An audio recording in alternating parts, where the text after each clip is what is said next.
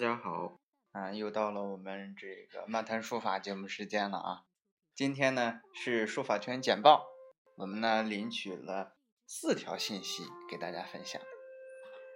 呃，在过去的这个三十多期当中啊，嗯我们呃其实给大家也分享了关于展览呀，主要是以展览，主要是展览，偶尔有征稿啊、拍卖呀、等等。因为这个就是从呃最直接也最方便的一种方式呢，就是看展览。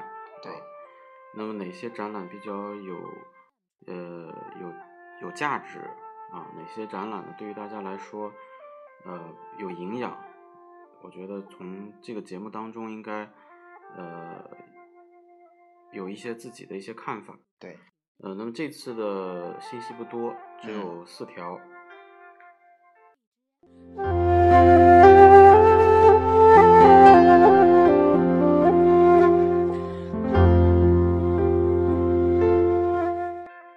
第一条呢，来自上海，对，主题呢叫“人文松江”，啊，因为我们都知道松江是对上海的一个称呼啊，嗯，松江原来的称呼。啊，或也叫华亭，是吧？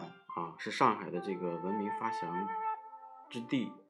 那么在呃，包括今天也一样，就是有松江区嘛，是吧？对啊。那么这次的这个呃展览呢，是全国书法名家邀请展啊，又是这个名字啊啊。，地点呢在上海图书馆。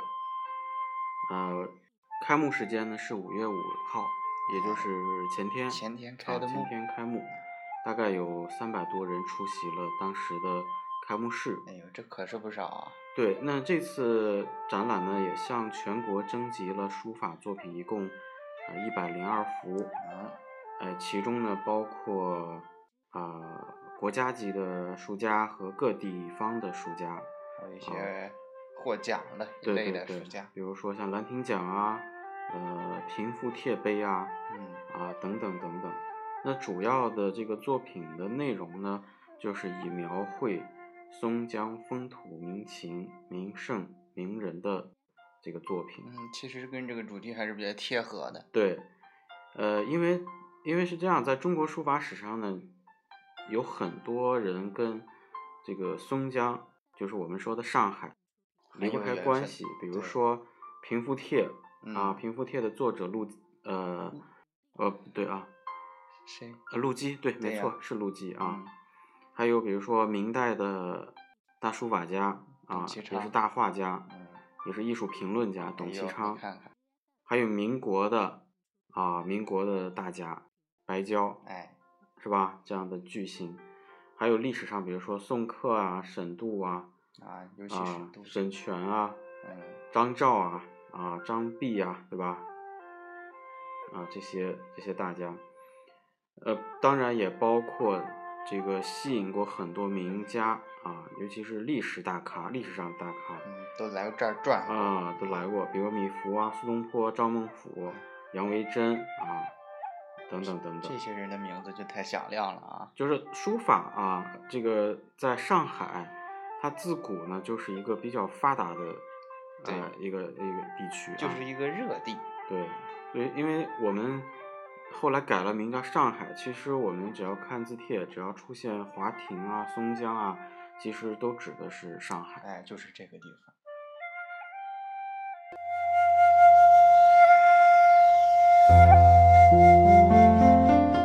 好，说完了上海，我们回北京啊。北京这个地方啊，咱们提过好多次了啊，依然是故宫博物院。那么这次主题呢是这个院藏的四僧书画展。对，哪四僧呢？弘忍、昆蚕、八大山人和石涛。其实后面两位大家都是比较熟悉了啊。那么前两位呢是并称，能跟这两位并称的，那一定也不是这个那泛泛之辈，那一定也是有两把刷子。在画史上啊，称他们叫四僧，跟咱们今天说的这个僧人的书画呀不太一样。他们真的是有非常深厚的功底，而且有自己的主张。这四个人呢，为什么说今天这个展览特别难得呢？就是因为在历史上，其实咱们这个故宫博物院馆藏他们的作品是极其的少，因为这四个人都曾经反清复明，哎，都曾经被打压啊，这些都是明代的这个遗老遗少们啊，所以这个。收录他们的作品比较少，是从四九年之后陆续向全国征集的。现在四僧的这个作品才能够完整的、比较典型的给大家展示出来。那么这个展览的时间呢是四月二十八号到六月二十八号，两个月的时间啊，这个还有不少日子呢，大家可以来看一看。他们呢影响也是非常大，提出了这个什么师法自然呐等等这种啊，这个。对后来的扬州八怪也好，海上画派也好，包括我们熟知的齐白石也好，都有着非常深远的影响。所以这四僧能够以这样的面貌呈现出来，我觉得啊还是非常难得。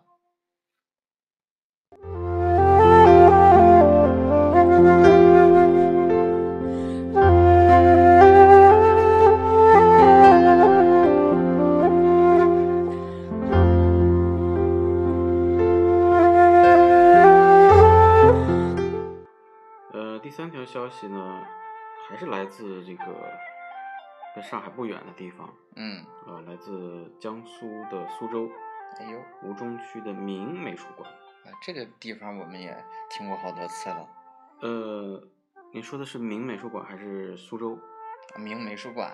啊，哎，这个明美术馆其实我也没有太仔细的去研究过，这个明到底指的是什么呢？这指的是明朝吗？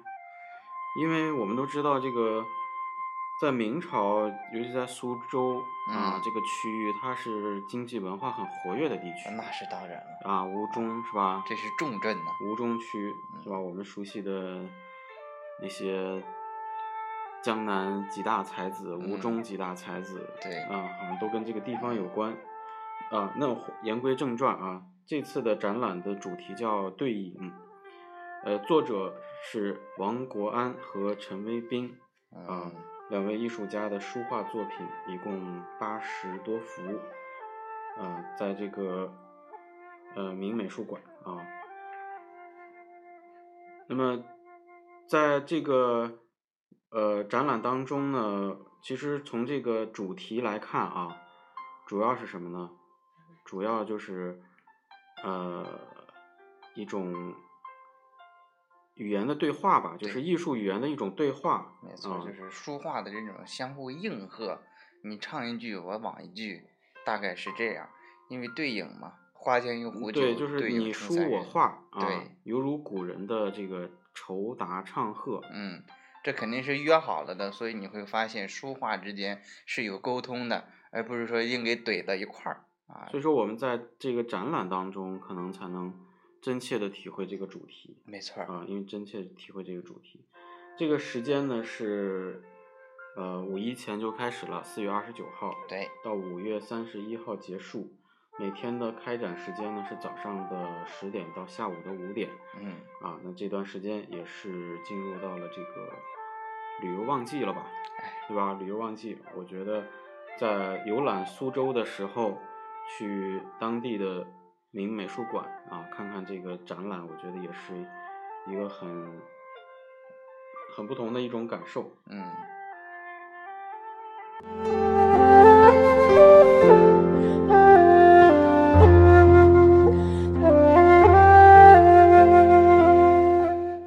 呃，现在我们接着往南走啊，过了苏州还往南，到哪儿了？这一杆子直老远，到深圳了。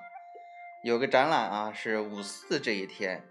开始的五月四号，哎，到五二零这一天结束，你瞧这日子选的多讨巧啊！嗯，那么主题也是非常的让我觉得很亲民啊，不是什么真水无香啊，乱七八糟的这种，是不负好时光。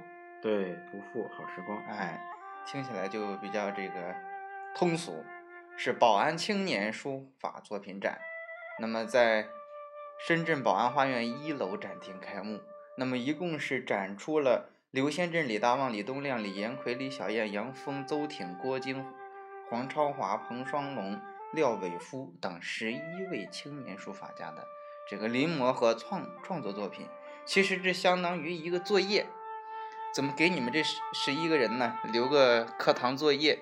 第一份作业自己创作，第二份作业呀临摹，有点像考试啊。哎，有点像这个书法专嗯业考试。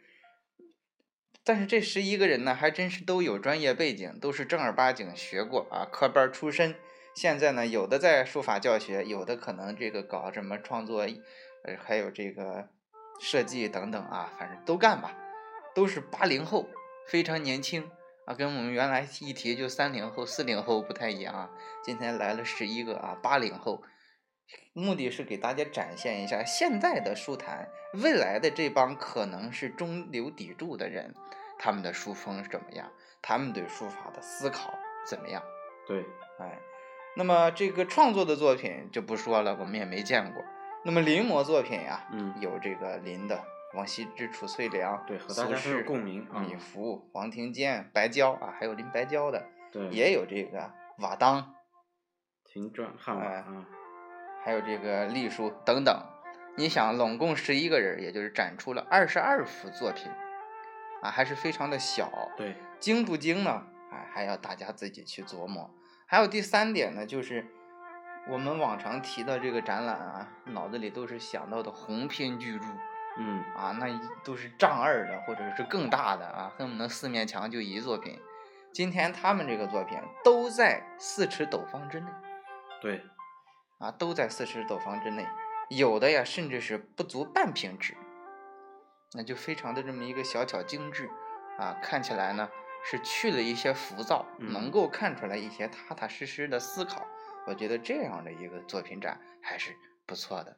对，说到这个作品尺幅啊，嗯呃，我近些年也观察到了，就是，当然也跟我们的生活空间啊，呃，我们说它小也可以，也可以说它为嗯精致，对，就是一些特别大的作品的这个创作，其实也是比较少了。哎，逐渐在少了。呃，这个书法作品呢，除了专业收藏以外，其实大部分的情况下是作为居家，对啊你要放在家里的一种装饰，嗯，啊，那么大篇幅的这个作品确实没有空间。对，展不开呀、啊，再一个呢，就是，呃，小篇幅其实反而是减功夫。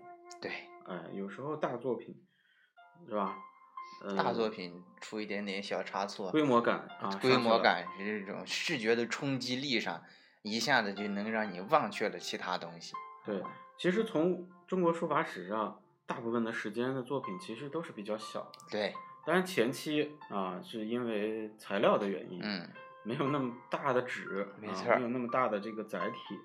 啊，后来呢，到了明清时期才开始有比较大的作品，嗯，民国时期也比较大啊。对，但是到现在呢，我觉得回归传统，不光是在这个啊方法技巧上，嗯，我觉得在形式上也是在慢慢的回归传统。对，要并重嘛。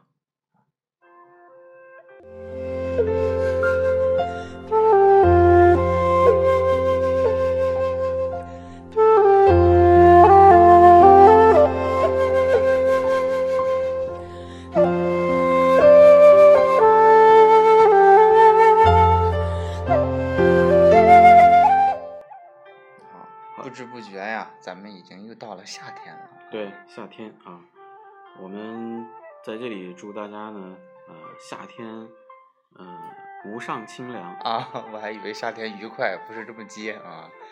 啊，希望咱们在大夏天里有个好心情，对咱们书法圈呀也多一点点关注。好，咱们下期再见。下期再见。